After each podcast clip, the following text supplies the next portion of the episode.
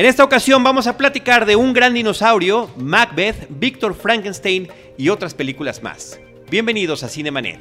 El cine se ve, pero también se escucha. Se vive, se percibe, se comparte. Cinemanet comienza. Carlos del Río y Roberto Ortiz en cabina. www.cinemanet.com.mx es nuestro portal, es un espacio dedicado al mundo cinematográfico. Yo soy Carlos del Río y a nombre de Paulina Villavicencio, nuestra productora, les doy la más cordial bienvenida y saludo a Roberto Ortiz. Pues con el agrado de tener una invitada especial. Nos da muchísimo gusto recibir por primera ocasión en los micrófonos de Cinemanet a Diana Sánchez Uranga. Ella eh, trabaja en la revista Cine Premier, también colabora en Ibero 90.9 en el programa El Cine y puntos suspensivos de manera constante desde hace algún tiempo.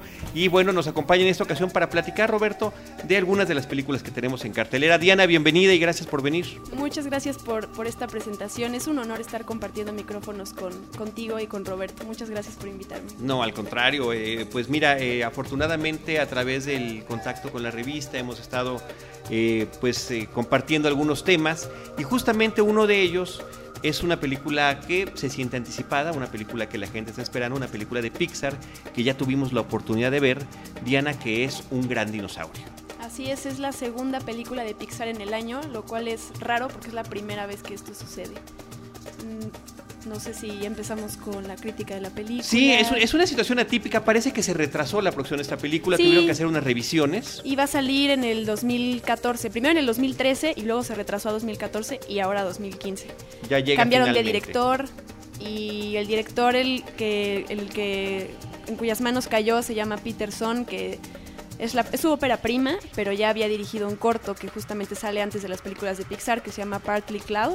Este donde se trata de el- eh, cómo llegan los niños a la Tierra y las, Ujú. cómo las, los- las nubes los crean y luego los mandan con las ¿Cómo los forman? cómo los mandan a Y la aquella Tierra. nube que le tocaban los- las criaturas más peligrosas, ¿no? Y las más incómodas.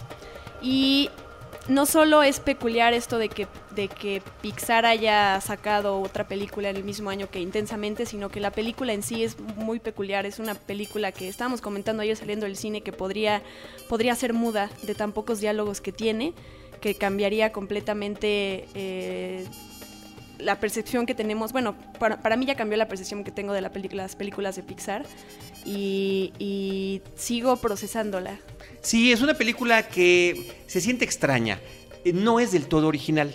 La idea de que coexista el ser humano con los dinosaurios, pues tiene muchísimo tiempo llevándose a cabo en el cine.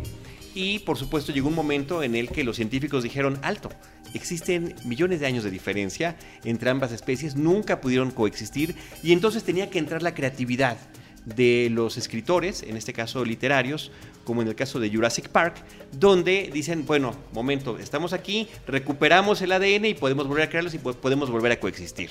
Y como decía uno de los personajes, eso crea un caos que, para el cual no estamos preparados. Y aquí me parece muy interesante, Diana, la premisa de la película. Empieza con un letrero que dice hace 65 millones de años. Y además es algo que se ve en el tráiler. Así es, creo que tú no ves los trailers antes de ver Yo las trato de no verlos para, para, para no contaminarme, pero bueno, ya me comentaste que venía en el tráiler. y hace 65 millones de años y vemos un cinturón de asteroides, vemos cómo de repente uno se separa y se dirige hacia la Tierra. Y estamos esperando, bueno, pues va el impacto justamente además en la península de Yucatán. Y no, resulta que este asteroide se pasa de largo, pasa juntito y vemos las sombras de los dinosaurios que voltean y lo ven pasar y siguen con lo suyo, ¿no? Entonces se supone que millones de años después esto es una especie de realidad alterna que hubiera pasado si ese, dino- si ese asteroide no hubiera caído y los dinosaurios continúan evolucionando. Así es, son, son granjeros. En la, en la película los, los dinosaurios están recolectando eh, comida y el otro, bueno, hay, el personaje principal es un dinosaurio bebé que quiere aprender a ser fuerte como su padre y el otro es un niño que parecería que ese más bien es el que no es no está civilizado al contrario de ¿sí? las Lo- otras los dinosaurios llegaron a una etapa en la que se supone que están en una, en una sociedad preindustrial. Ya cosechan, ya son sedentarios, eh, ya se dedican a diversas actividades como la ganadería también. Lo podemos ver en algún Los momento. seres más. humanos. No, no, no, los dinosaurios. El dinosaurio en esta película está más avanzado que el ser humano. Si alguien vio Los Picapiedra y se acuerda que la mascota de Pedro Picapiedra era Dino, esto es como la venganza de Dino. Ahora sería el dinosaurio el que tiene una mascota como ser humano. Pero finalmente, como todas las películas de Pixar, este personaje eh, tiene sentimientos. Entonces. El dinosaurio. El dinosaurio, claro, claro. Y a mí, una cosa que me llama mucho la atención de la película es que el, villano de la película, como yo lo veo, es la naturaleza. Son todos los obstáculos que, que, presentan los diferentes climas. Entonces, ya desde ahí es una película muchísimo más eh, para un público más adulto, creo yo. Bueno, las películas de Pixar en general lo son también, dependiendo de la perspectiva de donde la veas, pero sí es una película eh, que no te deja el mismo sentimiento de las otras películas de Pixar. El, protagonista, el dinosaurio, tiene, es muy torpe. En toda la película se está cayendo, en toda la película es... Y es como otra vez ponerte en la perspectiva del, del animal y ver como por más que hoy en día podemos, no sé, tratar mal a los animales, ellos siempre van a ser buenos con nosotros, ¿no? Van a, ayudar a los, a los humanos. Una de las cosas que observamos en la animación de los últimos años y específicamente Pixar es el buen manejo de la psicología de los personajes y también la gama de emociones. ¿Cómo encuentran en ese sentido esta película? Pues mira, a mí me parece que logra su cometido. Eh, yo no estaba del todo contento con la historia, me parecía demasiado absurda. No del estilo que me gusta con la novedad que nos traen siempre las películas de Pixar. Creo que es una película que toma elementos eh, principalmente de otras películas de Disney, por ejemplo, ¿no? Podemos ver referencias, sin ser muy específicos. Diana, tú mencionabas una básica, que era El Rey León. El Rey León y también El Libro de la Selva. El Libro de la Selva. Eh, y la película es además, es un road movie por una parte, y por la otra, es un western. La música es como de una película de western. Las situaciones que suceden se asemejan mucho a las de un western. Eh, te digo que en algún momento un grupo de dinosaurios se dedican a la ganadería y también hay pues los cuatreros que se roban al ganado y demás. Y el, nombre de la película en inglés es The Good Dinosaur, el buen dinosaurio, ¿no? Y, esto nos podría remitir también de alguna manera ya medio jalada de los pelos al bueno, el malo y el feo. Porque el feo sería el niño y el malo es por ahí también otro personaje eh, que es un pterodáctilo, ¿no? Que están, eh, sus vidas se, se involucran a lo largo de esta historia. Entonces me parece que es una mezcolanza, no del todo original, pero que al final, sobre todo con el tema de la familia, sobre todo con el tema de la paternidad, sobre todo con el tema del recuerdo de los padres, pues se ve una película que al final estás tú al borde de las lágrimas. Sí, bueno, creo que todas las películas de Pixar han, han llegado a ese cometido que es encontrar una empatía de la audiencia con, con seres que, que, no son seres humanos, los coches, los monstruos, los propios sentimientos que tienen sentimientos ya en la película pasada, ahora los dinosaurios. Es, es, bueno, yo sí, te digo, sigo procesándola porque creo que no, más que ver la historia, si es original o no, esta película te hace reflexionar de otra manera. Sí, creo yo que Pixar sigue innovando y creo que lo sigue logrando. Pero ¿no crees que está lejos de algo tan fuerte como intensamente, por ejemplo? Es decir, me queda la impresión de que vi una buena película de animación, que es una animación impecable, la tercera dimensión no tiene ningún problema, las texturas extraordinarias, el manejo de los elementos de la naturaleza, las luciérnagas, las tormentas, la luna, el agua, todo está perfecto. Esa parte nunca se le puede eh, reprochar Sí, yo, bueno, yo sí, obviamente creo que, está lejos de, poder compararse con Intensamente, porque Intensamente lo que tiene es que pudo poner en imágenes, además para niños, algo que es lo, que tenemos en la cabeza, el subconsciente, y eso es, dificilísimo, explica una emoción. y, Pixar lo logró, para algunas personas no sé si lo haya hecho o no, pero es creo que intensamente es punto y aparte, ¿no? Pero igual, digo, tampoco la puedo comparar con Toy Story y no la podría comparar con Nemo y no la podría comparar con, con otras. O sea, siento que está bien, pero que podría ser más que una película de Pixar, a lo mejor una película de Disney nada más. Exactamente. ¿No te queda esa impresión? Ah, bueno, es, lo, que, la que me queda a mí. Sí. Eh, como que cuando uno dice Pixar, hay todavía un arrebato más de creatividad. Y esta oportunidad que es importantísima que estás mencionando, insisto Roberto, hay muy pocos diálogos en la película, pero son diálogos que se pudieron haber evitado. Hubiera sido una apuesta muy grande, que de alguna manera ya lo han hecho, lo hicieron con Wally, en toda una primera mitad larguísima de la película que no hay una sola palabra hablada. Las canciones nada más, ¿no? Pero ¿por qué te hace ruido esa inverosimilitud de reunir a dinosaurios con seres humanos si puede ser un pretexto argumental en el ámbito de lo fantástico. Ah, no, esa parte me encanta. Lo que, lo que, lo que me hace ruido es estar viendo a los dinosaurios cosechando y guardando sus elotes en un silo. O sea, me parece muy extraño. Pero ahí se está remitiendo seguramente a la condición humana sí, y a la evolución humana más que a los dinosaurios como tal. En esta, en esta realidad alterna en las que evolucionaron más los dinosaurios que los hombres. En fin, pues ahí esta película. ¿Algún comentario final sobre esta cinta, Diana? Ah, pues que, que, la vayan a ver, que no, no, no, se esperen a recibir lo mismo que han visto de otras películas de Pixar y que no se queden en que en la película realmente no hay un villano y no hay esa acción como en las otras, pero eso no quiere decir que sea una película mala y que se tenga que ser juzgada de esa manera. No, no, pero de repente siente uno que no está a la altura de otras. Lenta, es yo un salí, poco lenta. sí, pero al final salí conmovido y salí contento y salí, ¿no? Este, como dices tú, reflexionando. Es una película que te quedas un rato después pensando sobre ella. Así que ahí está Un buen dinosaurio de Peterson, la última película de Pixar en cartelera. De estreno también en la semana que estamos grabando este podcast, Diana, está la película Macbeth de Justin Corsell. Yo vi Macbeth en el Festival de Cine de Morelia hace poquito. Y debo decir que no me gustó, sin embargo no creo que sea una mala película. Y me explico. La película, en, la película los actores utilizan los diálogos tal cual de Shakespeare. Entonces a mí me, saca un poquito de, de, de, onda estar viendo las imágenes y al mismo tiempo estar interpretando y estar y, tener los diálogos en, la mente mientras las imágenes van cambiando, porque son diálogos muy complejos, digo, es Shakespeare. Por más que comprendas la historia, sí tienes que poner completamente eh, atención a la película y eso fue lo que a mí no me gustó. Pero tratando de verlo desde el punto más objetivo y desde fuera, creo que la fotografía de la película es increíble, es de Adam Arcapoe, que ha dirigido la fotografía en capítulos de True Detective o en eh, la película de McFarland de Disney.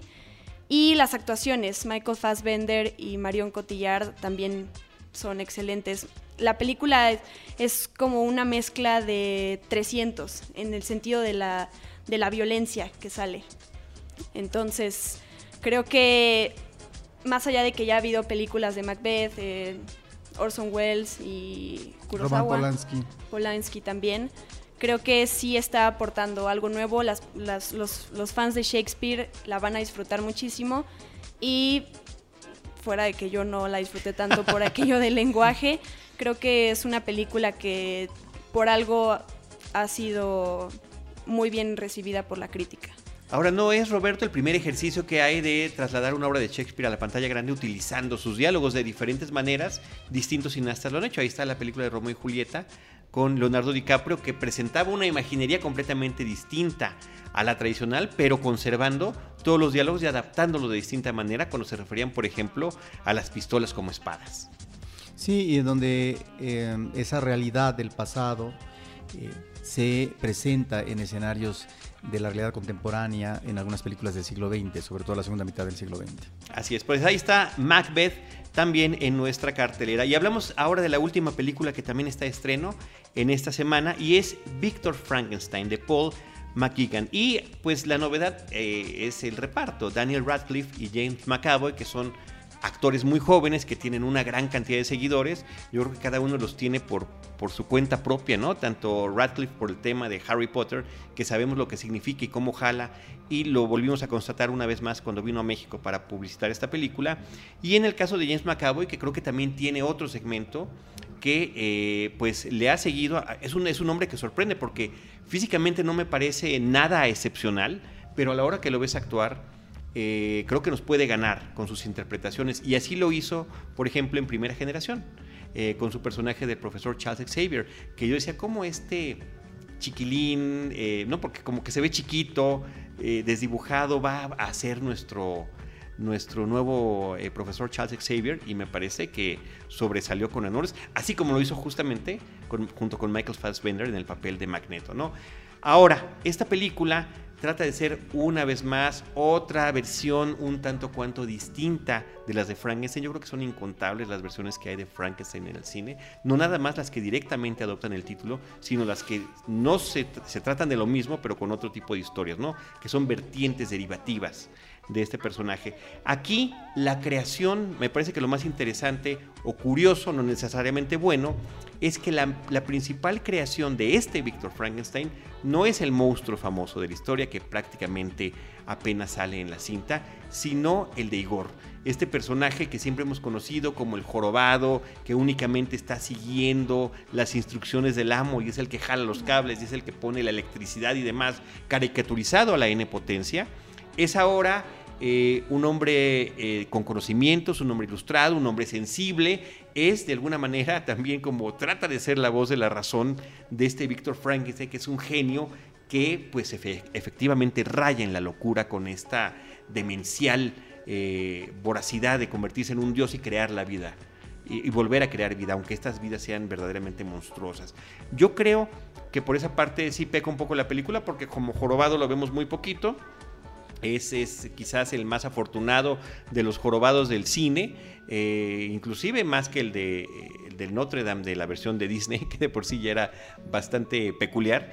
Y, eh, y la película como que trata de hacer una serie de referencias que tristemente se sienten obsoletas, ¿no? Diálogos que también aparecen por ahí en los trailers que dicen, eh, nadie te va a recordar, yo creo que se recuerde mi nombre, dice Frankenstein, ¿no? Dice, nadie te recordará por ti, sino por tu monstruo, cosas como muy evidentes y, eh, y a final de cuentas no tan apegadas a la novela de Mary Shelley.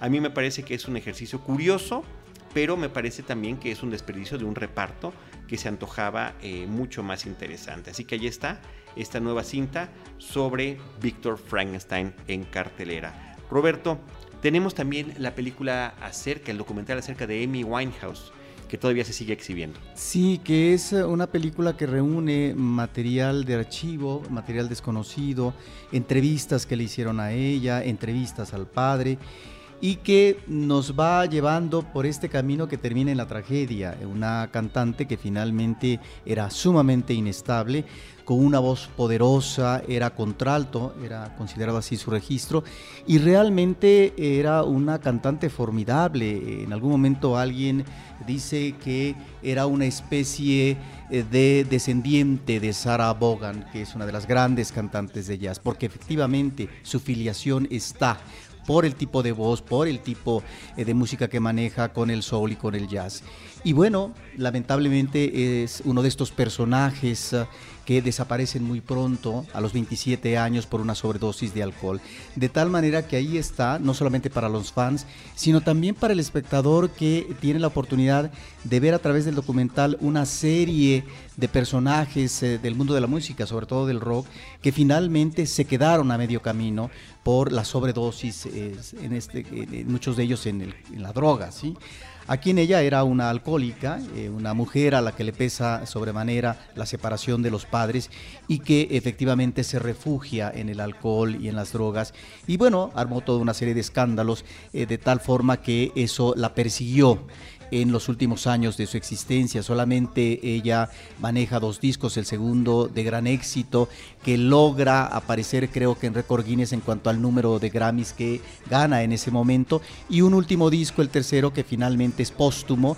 Y bueno, ahí está una carrera que no logra consumarse eh, a través del tiempo, porque recordemos las grandes cantantes de jazz, eh, algunas de ellas como Ella Fitzgerald, pues fueron veteranas y finalmente lograron tener presencia aún a una edad longeva. Esta es eh, una vida que se fractura a mitad de camino, pero que ahí están como ejemplo de su prodigiosa voz estos discos y bueno, también los conciertos. Sí. Oye, por cierto que hay, ahorita que estás hablando de la edad de, estas cantantes, hay unas que se consolidan efectivamente ya en una etapa madura.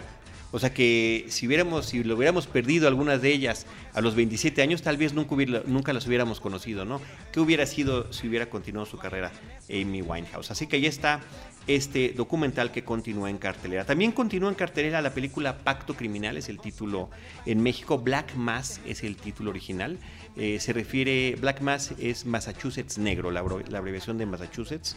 Eh, y negro por la historia que tiene que ver con toda esta mafia irlandesa de un eh, criminal de poca monta que va escalando hasta convertirse en un gran zar. Esto es un personaje histórico y muy conocido, particularmente en Boston que es donde, donde se desarrolla la historia, y en especial en el sur de Boston, que es donde él crece, que lo hace a costa del FBI. Se convierte en un informante del FBI eh, con esta intención que tenía la agencia de capturar a la mafia italiana.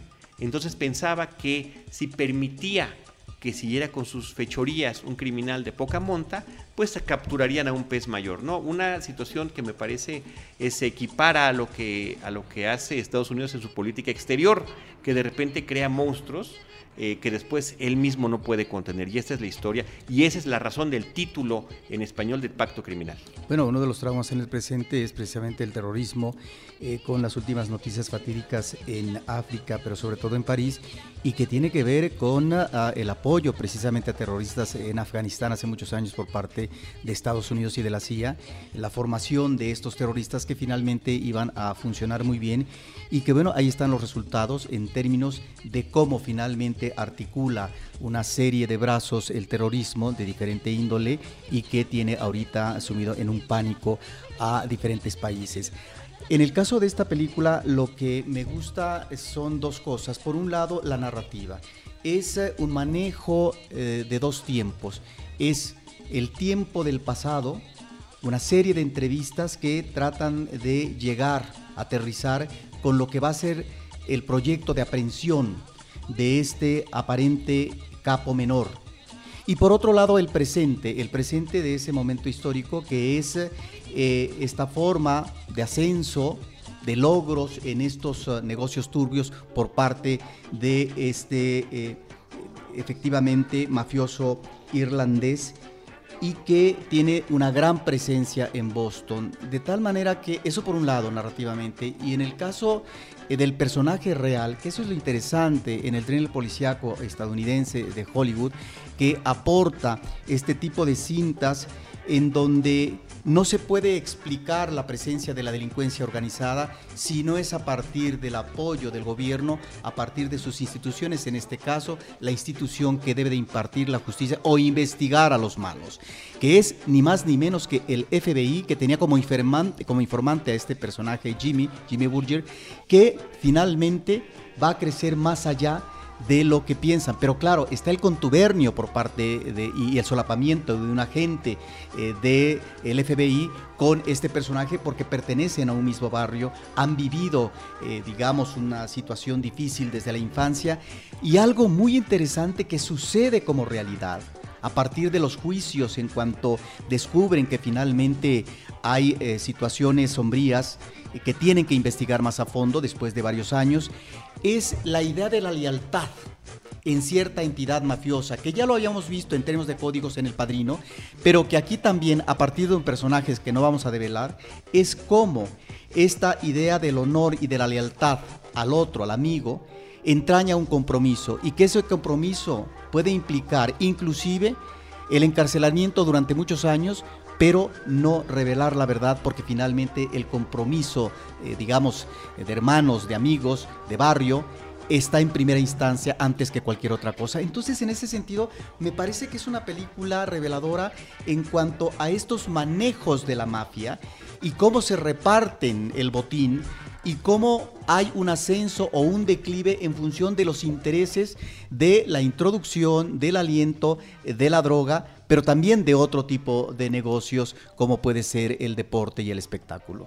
Eh, uno de los aspectos también más llamativos de la película y que no hemos mencionado es el protagonista, Johnny Depp, que una vez más sufre una transformación eh, con ayuda prostética, con ayuda del maquillaje, con ayuda de lentes de contacto que lo hacen envejecer, que lo hacen verse un poco más calvo, que hacen que el tono de su piel eh, la textura se ve inclusive diferente y esto eh, pues con el sustento de su interpretación, una interpretación de un hombre que pues prácticamente es un psicópata.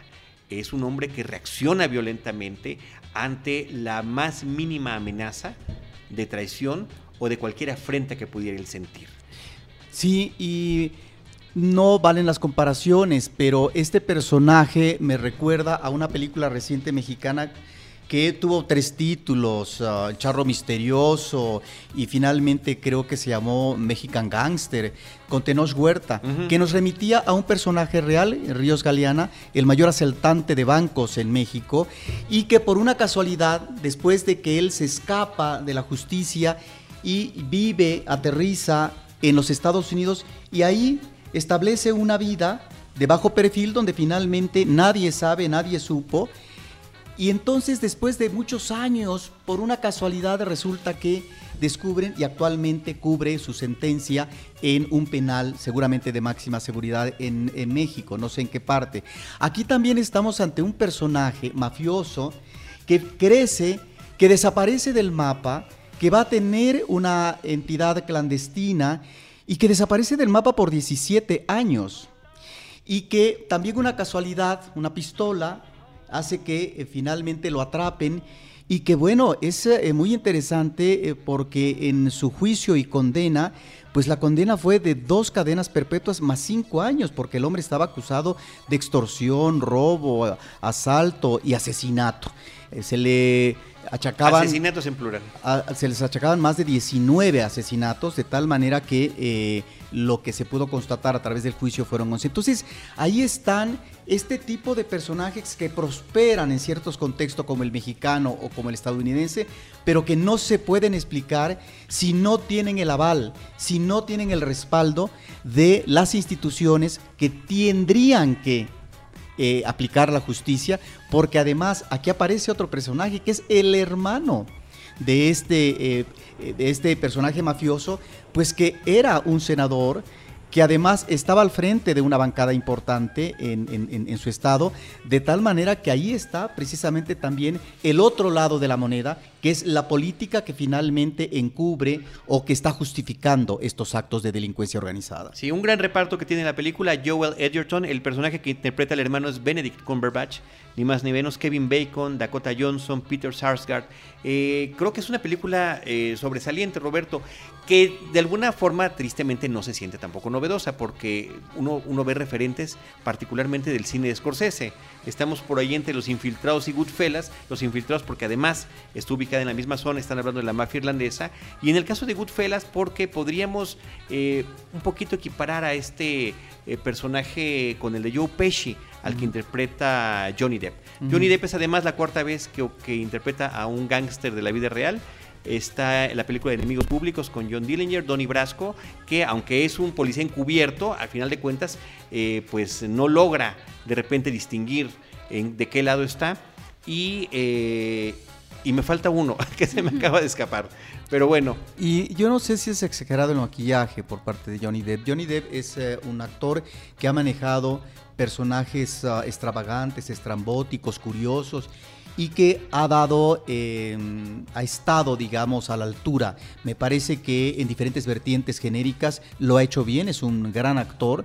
Esta es eh, una de las actuaciones que pueden apuntalar o que pueden tener como destino la nominación al Oscar, pero no sé si el maquillaje es excesivo en el sentido de que se requería efectivamente eh, dar más al tono de la identidad del rostro del criminal? Bueno, es un actor que le encanta que, ser, caracterizado y es parte ya de, la forma. Es más, si tú ves estos pósters conmemorativos que hay eh, de, fans que dibujan, eh, siempre está en alguna caracterización diferente, ¿no? Me, hace pensar en, Foxcatcher, el maquillaje también que tuvo Steve Carell. Sí, claro, puede, exactamente. No, un poco, creo, y además como la calvicie y todo eso, finalmente si, si la actuación no da el ancho de lo que el papel requiere, puede olvidarse. Creo que a mí me pasó con Foxcatcher. Y yo difiero un poco en, en lo que Roberto dice sobre Johnny Depp. A mí se me hace que sus papeles, creo que es un, un buen actor para hacer un papel en todas sus películas, que es el de ser un sociópata porque en todas es un loco y creo que sí está encasillado mucho en ese, en, pues en, en interpretar En la locura, ese pero en diferentes papeles. tipos de locura, que sería lo curioso y lo interesante. Sí, Sí, pero no estoy No eres que fan, es- no eres fan.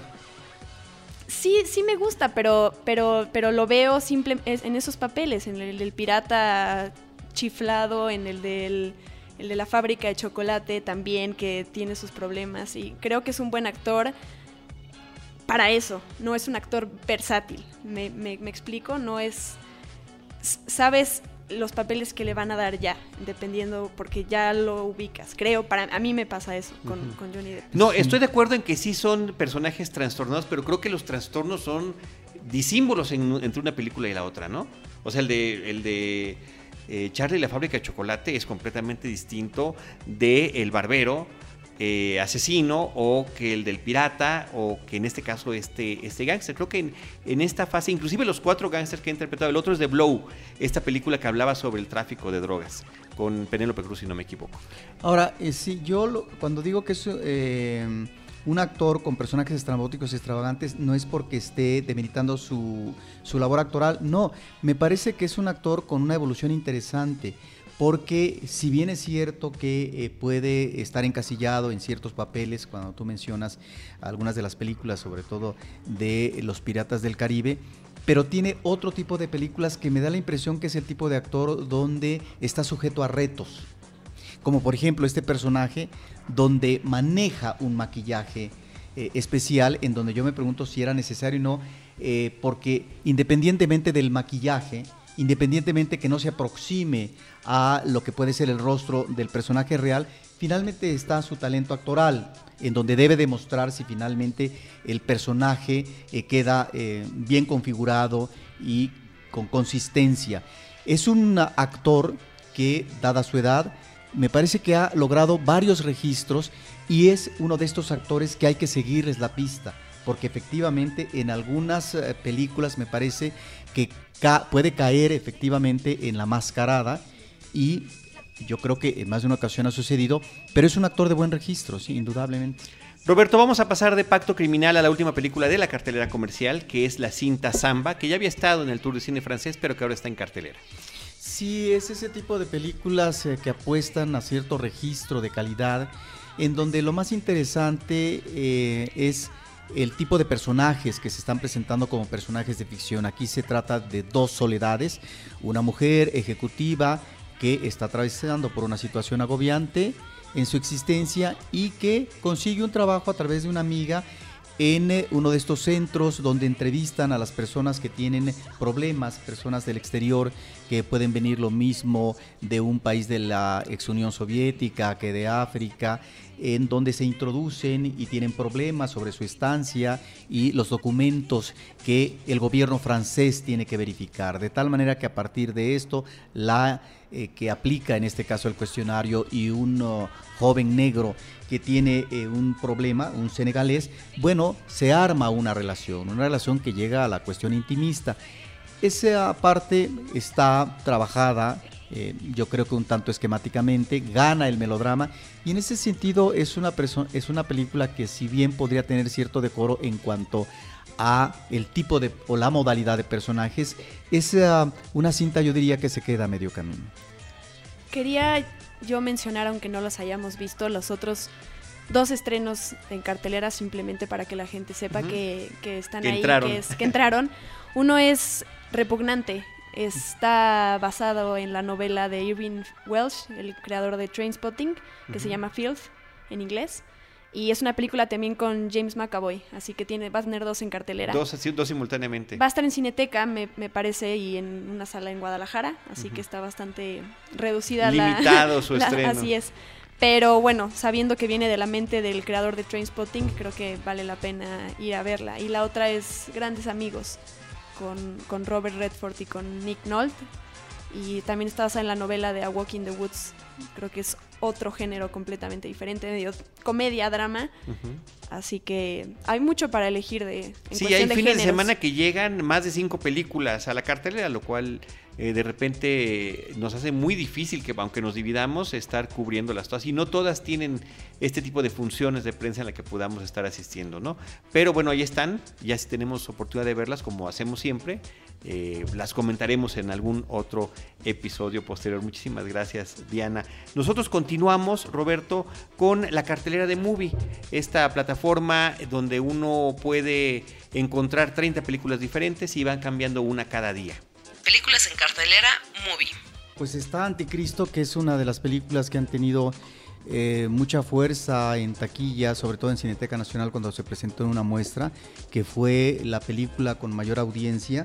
Y esta es, ah, bueno, una primera parte de 2009 de Lars von Trier.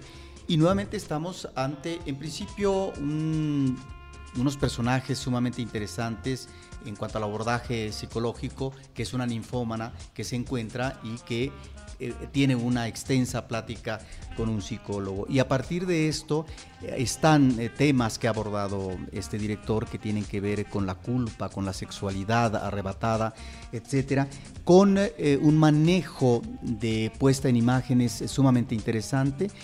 Uno diría que a veces estas puestas en imágenes son experimentales, pero que finalmente son de gran interés para su público porque se ha vuelto un director de culto y es también una película como esta la que lleva al escándalo, es decir, es un director que provoca al público a partir de ciertos temas, no porque no los haya abordado el cine, sino por la forma como él los aborda, con escenas eh, fuertes que pueden inclusive ser lacerantes, pero que finalmente ahí están y que en ese sentido se vuelve una película sumamente interesante en cuanto a esta forma del tratamiento de una mujer en crisis, que tiene que remitirse a su sexualidad en el pasado y en el presente para de alguna manera ubicar su problemática real.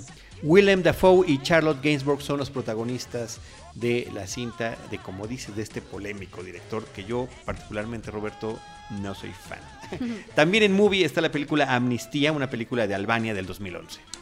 Sí, esta es una película eh, muy atractiva porque a partir de una ley en Albania que permite que una vez al mes las parejas eh, puedan eh, visitar a su cónyuge, bueno, pues entonces se da esta reunión, el esposo que visita a la esposa o viceversa, y resulta que aquí a partir de un hombre, una mujer que van a visitar a sus respectivas parejas porque están en la cárcel por uno u otro motivo, se encuentran hombre y mujer y surge un enamoramiento. Este, esta fórmula ya la hemos visto, pero a partir aquí de un contexto real de un país como Albania.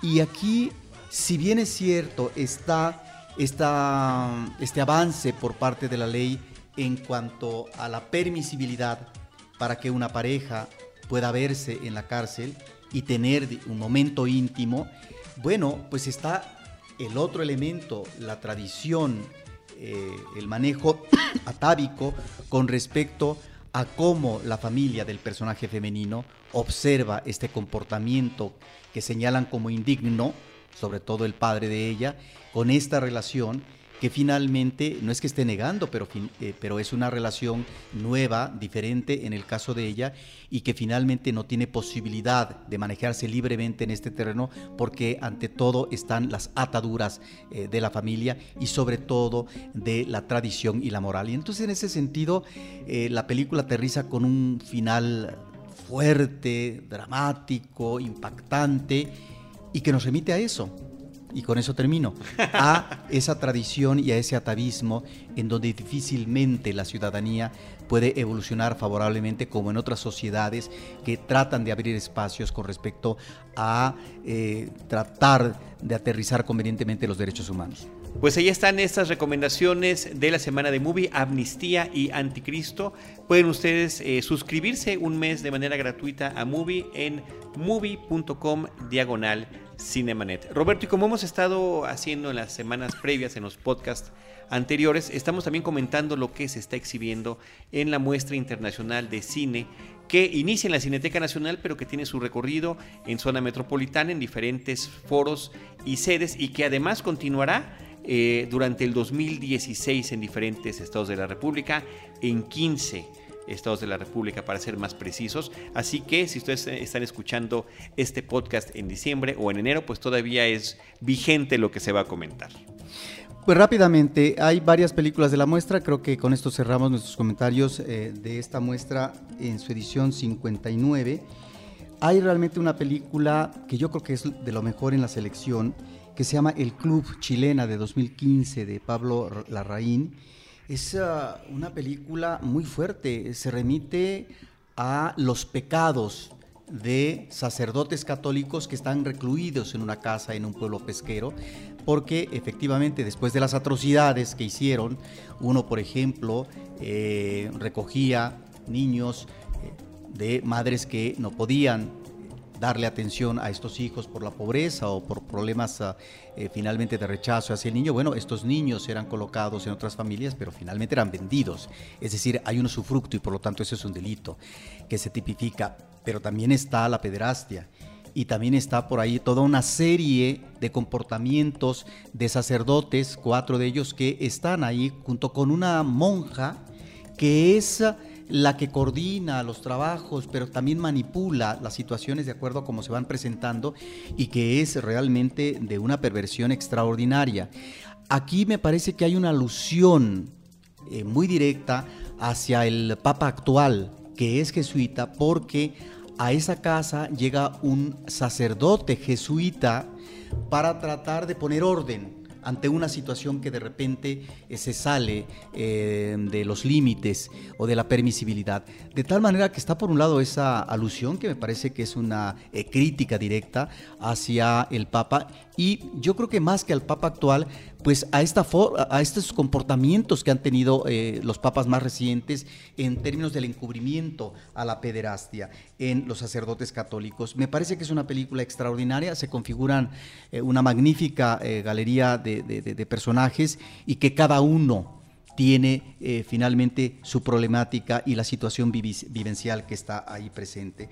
Hay otra película que a mí me parece sumamente recomendable, que es 45 años con una Charlotte Rampling espléndida. Esta es una cinta del Reino Unido y que es una película que yo diría todo mundo debería de ver, tanto aquellas parejas que tienen poco o que son mucho tiempo de construir su relación o que tienen muchos años, porque aquí estamos ante una relación de 45 años de matrimonio, próximamente una pareja va eh, a festejar este aniversario y aparece un fantasma eh, del pasado que es una chica que conoció el esposo hace 50 años que acaban de encontrar en los Alpes, además como la Bella Durmiente, finalmente eh, como, como, como murió, porque estuvo congelada y finalmente está ahí en su juventud.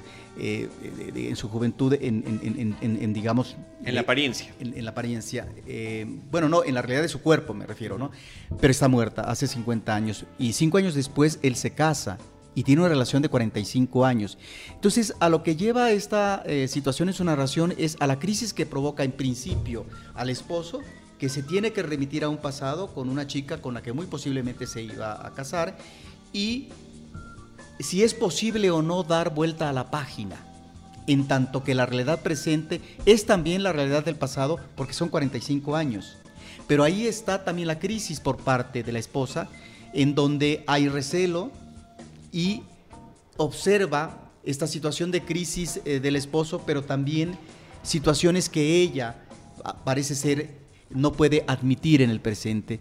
De tal manera que la película, y de manera drástica al final, nos ubica en esta fragilidad del ser humano en que por una situación, por un motivo, eh, puede acabar, hacer añicos una construcción, una, una relación que se ha construido pacientemente, es la urdimbre a través de los años y que finalmente en cualquier momento eh, puede esto frenarse, en cualquier momento puede esto desaparecer, porque así es el ser humano y el ser humano no por una cuestión caprichosa, sino porque finalmente está esta situación de debilidad en donde eh, podemos negar todo lo que se ha construido.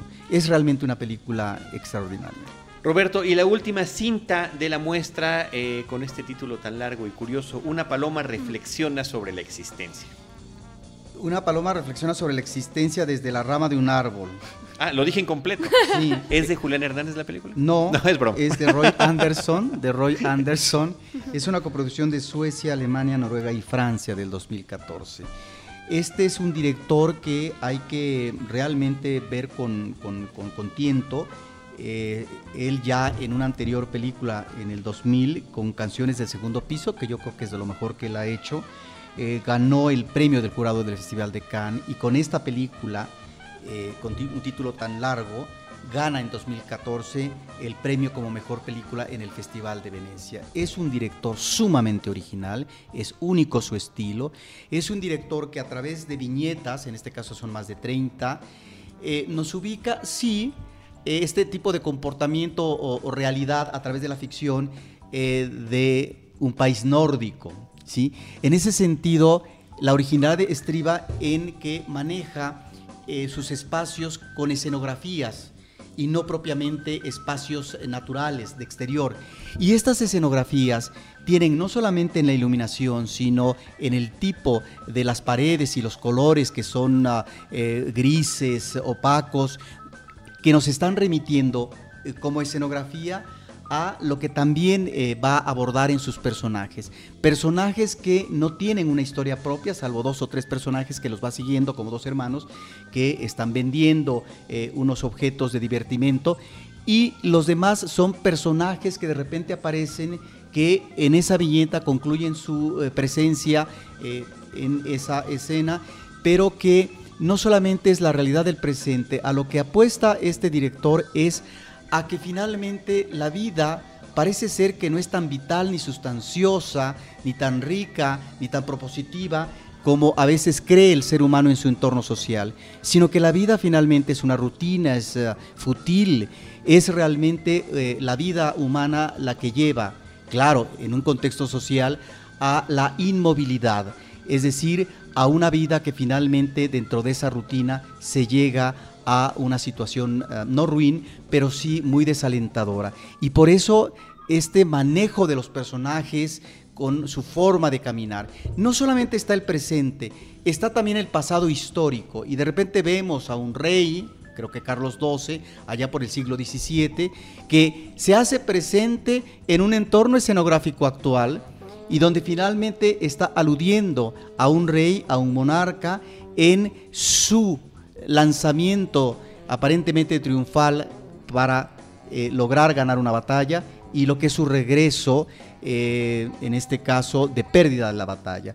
Pero al mismo tiempo está la visión del colonialismo y hay una escena terrible, el humor negro está presente, en, eh, permea en toda la película, de tal manera que es ahí donde encontramos un director que no es difícil, que no es tan fácil ¿no? de manejar en cuanto a uno como espectador, es realmente un personaje que con estas imágenes de una letanía impresionante, pues a veces puede ser sumamente denso y pesado, pero es realmente uno de los directores importantes en el contexto actual.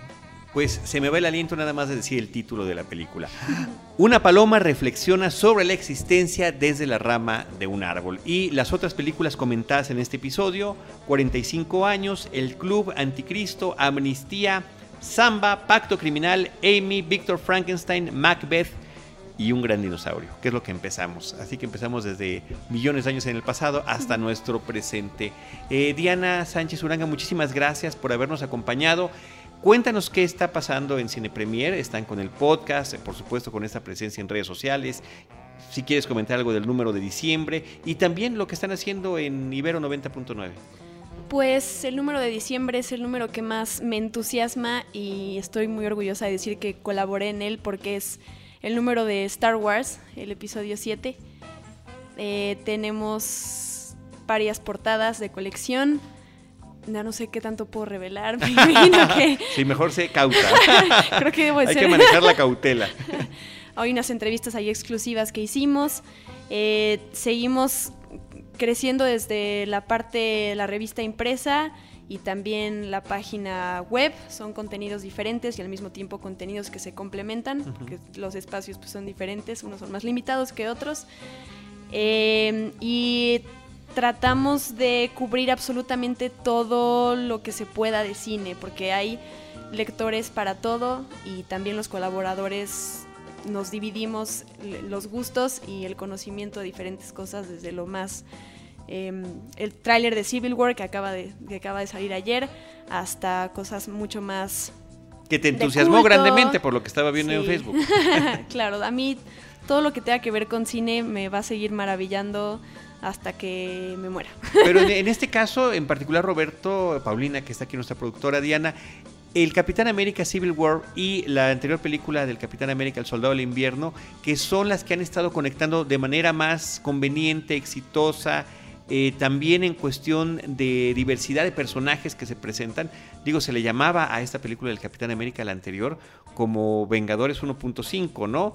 Eh, inclusive me parece, después de ver las tres, que está mucho mejor la película del Capitán América y el Soldado del Invierno que la segunda de los Vengadores. Completamente de acuerdo. Y, eh, y el otro tema era que mucha gente me decía, ¿qué no es esta la tercera de los Vengadores? Le digo, no, es apenas la segunda, pero ciertamente se quedan con la impresión, como ven a diferentes personajes de los Vengadores en la anterior, eh, se quedan con esa impresión y este caso, pues es todavía más contundente. Estamos ante una de las historias principales de la eh, mitología de estos personajes eh, del cómic. Así que bueno, interesante que, que venga ya ese trailer. El otro tema, también felicitarles y seguir invitando a nuestros amigos que escuchan Cinemanet. Bueno, también está el podcast de Cine Premier, que desde que salió y con apenas unos cuantos episodios publicados, se ha mantenido en la lista de top podcast en iTunes.